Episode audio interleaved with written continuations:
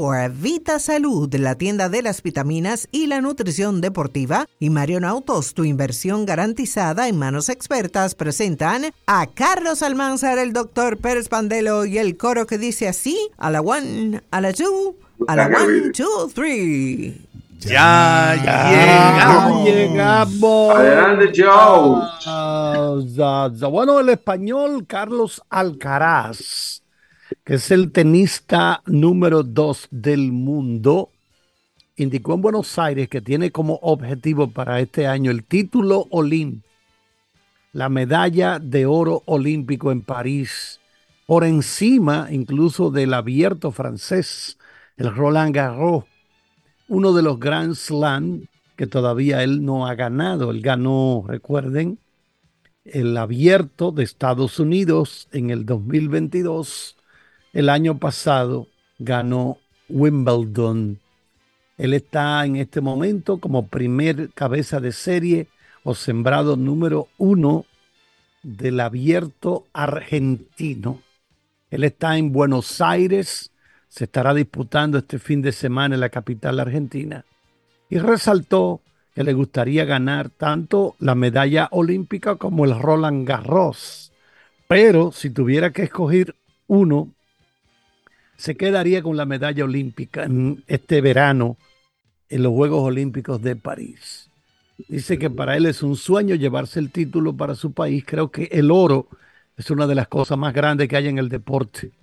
Este fin de semana defenderá el título que ganó el año pasado aquí en Argentina.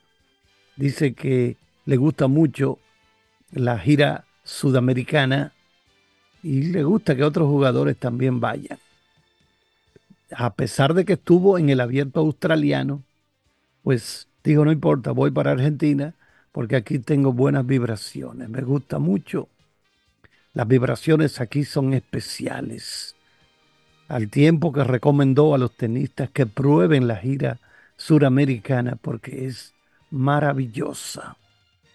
Alcaraz entra directamente a octavos de finales del abierto de Argentina donde se enfrentará con el ganador del duelo entre el peruano Juan Pablo Varillas y el argentino Camilo Hugo Carabelli. Imagina que el nativo de Murcia pues está muy contento con esta. Dice que los dos jugadores que más eh, tiene siempre, con los que tiene más cuidado son Novak Djokovic y el italiano Yannick Sinner. Bueno, Yannick Sinner acaba de derrotar a Novak Djokovic en el abierto de Australia. El joven tenista italiano Yannick Sinner derrotó a Novak Djokovic recientemente y ganó el abierto australiano. Dice Alcaraz que son los rivales a derrotar, tanto para él como para el resto de los mejores jugadores del mundo. Alcaraz, de 20 años, reconoció que Roland Garros es un torneo que le haría muchísima ilusión ganar, pero que prefiere medalla olímpica. Adelante, profesor Pandelo.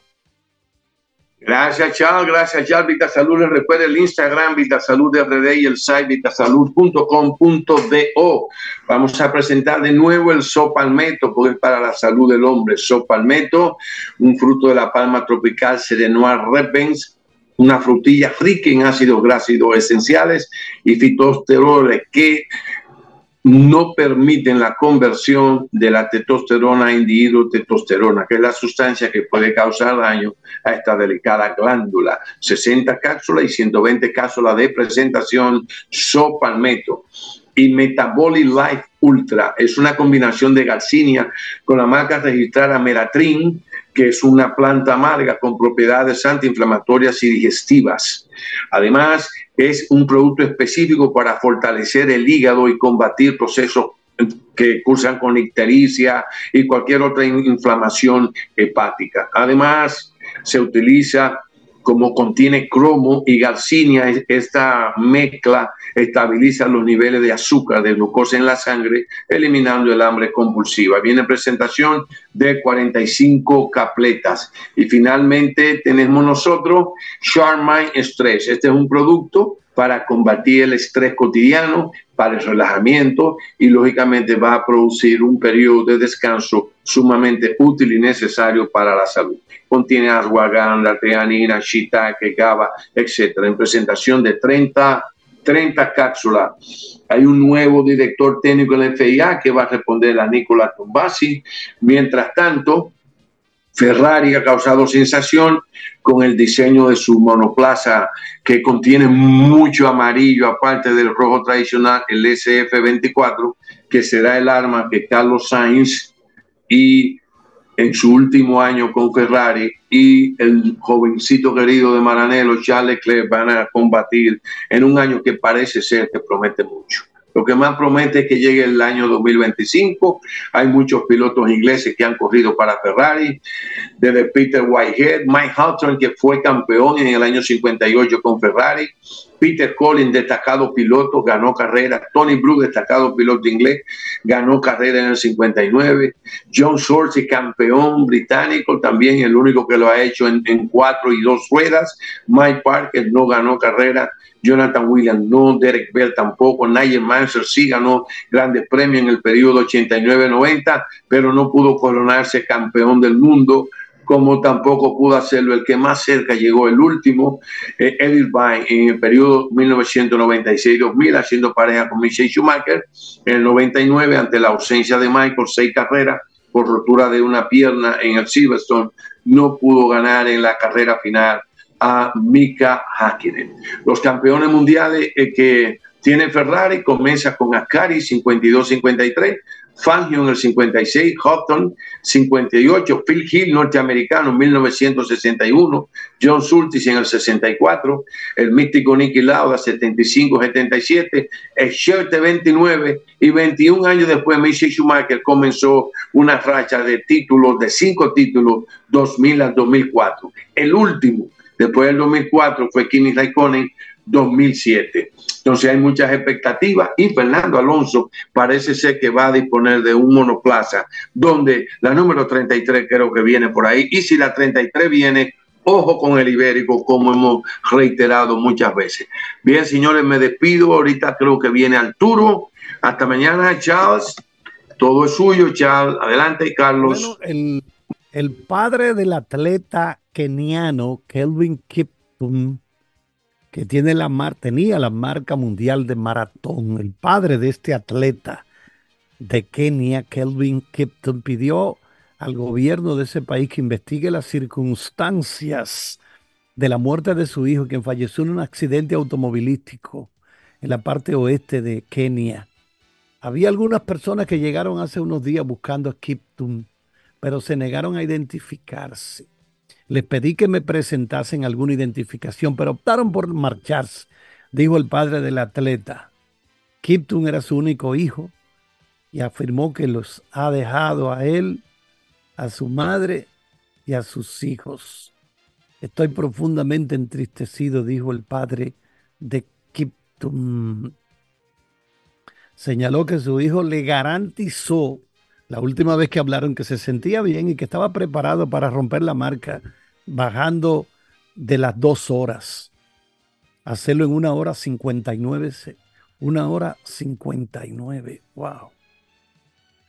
Dijo que alguien vendrá y los ayudaría a construir una casa. Estaba en forma y que ahora podría lograr el 1.59. Es decir, correr la maratón por debajo de las dos horas. Entonces, vamos a ver que la, que la policía de Kenia está haciendo investigaciones. Falleció también quien era su entrenador, que le acompañaba en el vehículo que manejaba el propio atleta. Una tercera persona que iba en el vehículo sobrevivió y está recuperándose. Es decir, que parece que hay sospechas de que haya ocurrido algo extraño aquí. Bueno, comenzar hoy, más bien mañana ya. Mañana 18 equipos entre Liga de la Toronja y la Liga del Cactus, es decir, entre la Florida y Arizona, 18 equipos de grandes ligas pues arrancarán con sus entrenamientos. El viernes se unen otros 10 equipos más. Es decir, que ya se comienza a calentar el béisbol de grandes ligas. Jugadores dominicanos con contratos 150. 150 jugadores dominicanos rosters de 40 y otros 56 tienen invitación a campos de entrenamientos. Entre los que están invitados a tratar de conseguir un puesto, son veteranos ya que han estado en grandes ligas como Miguel Sanó, invitado por los Angelinos, Leury García, Bravos de Atlanta, Willy Peralta, Piratas de Pittsburgh y Eric González, Rojos de Cincinnati. Ronald Guzmán estará en el campamento de Baltimore, tratando de impresionar, pero como lanzador. Él está tratando de relanzar su carrera, pero repito, ahora como lanzador. Y están fuera por problemas de lesiones Sandy Alcántara, Félix Bautista, Ronnie Mauricio, que está en proceso de recuperación por operaciones, Wander Franco, que sigue en lista restringida por un proceso judicial. Entonces, en, los jugadores de posición de los Dodgers deben llegar el próximo día 14, eso es mañana, aunque el dominicano Manuel Margot estuvo desde el primer día. En San Diego, que están, bueno, tanto San Diego como el equipo de Dodgers, los padres de San Diego y Dodgers de Los Ángeles van a comenzar la temporada regular en Corea del Sur el 20 de marzo. 20 de marzo jugarán San Diego y Los Ángeles en Corea del Sur. Entonces comienzan a trabajar ya con todo el mundo, jugadores de posiciones, receptores, lanzadores, el viernes, este viernes. El resto de los equipos completarán entre el 18 y el 20 de este mes. Los juegos de pretemporada arrancarán el 22 de este mes y la temporada regular el 28 de marzo. Así está la pretemporada del béisbol de grandes ligas. Bueno, recordando la fecha, me llama la atención que en el juego de estrellas en que participó Julius Irving, eso fue el 13 de febrero de 1977. Julius Irving, jugando en su primer juego de estrellas de la NBA, fue escogido más valioso. 30 puntos, 12 rebotes, pero su equipo perdió. La conferencia del Este perdió 125-124. Aún así, repito, Julius Irving en su primer juego de estrellas, recuerden que él viene de la ABA. Él venía de la ABA hacia la NBA. Y este era su primer juego de estrella, más valioso, a pesar de que su equipo perdió. Adelante, el ingeniero Benítez. Hasta aquí las deportivas gracias a IMCA de Cat Rental Store, Vita Salud, la tienda de las vitaminas y la nutrición deportiva y Marion Autos, tu inversión garantizada en manos expertas.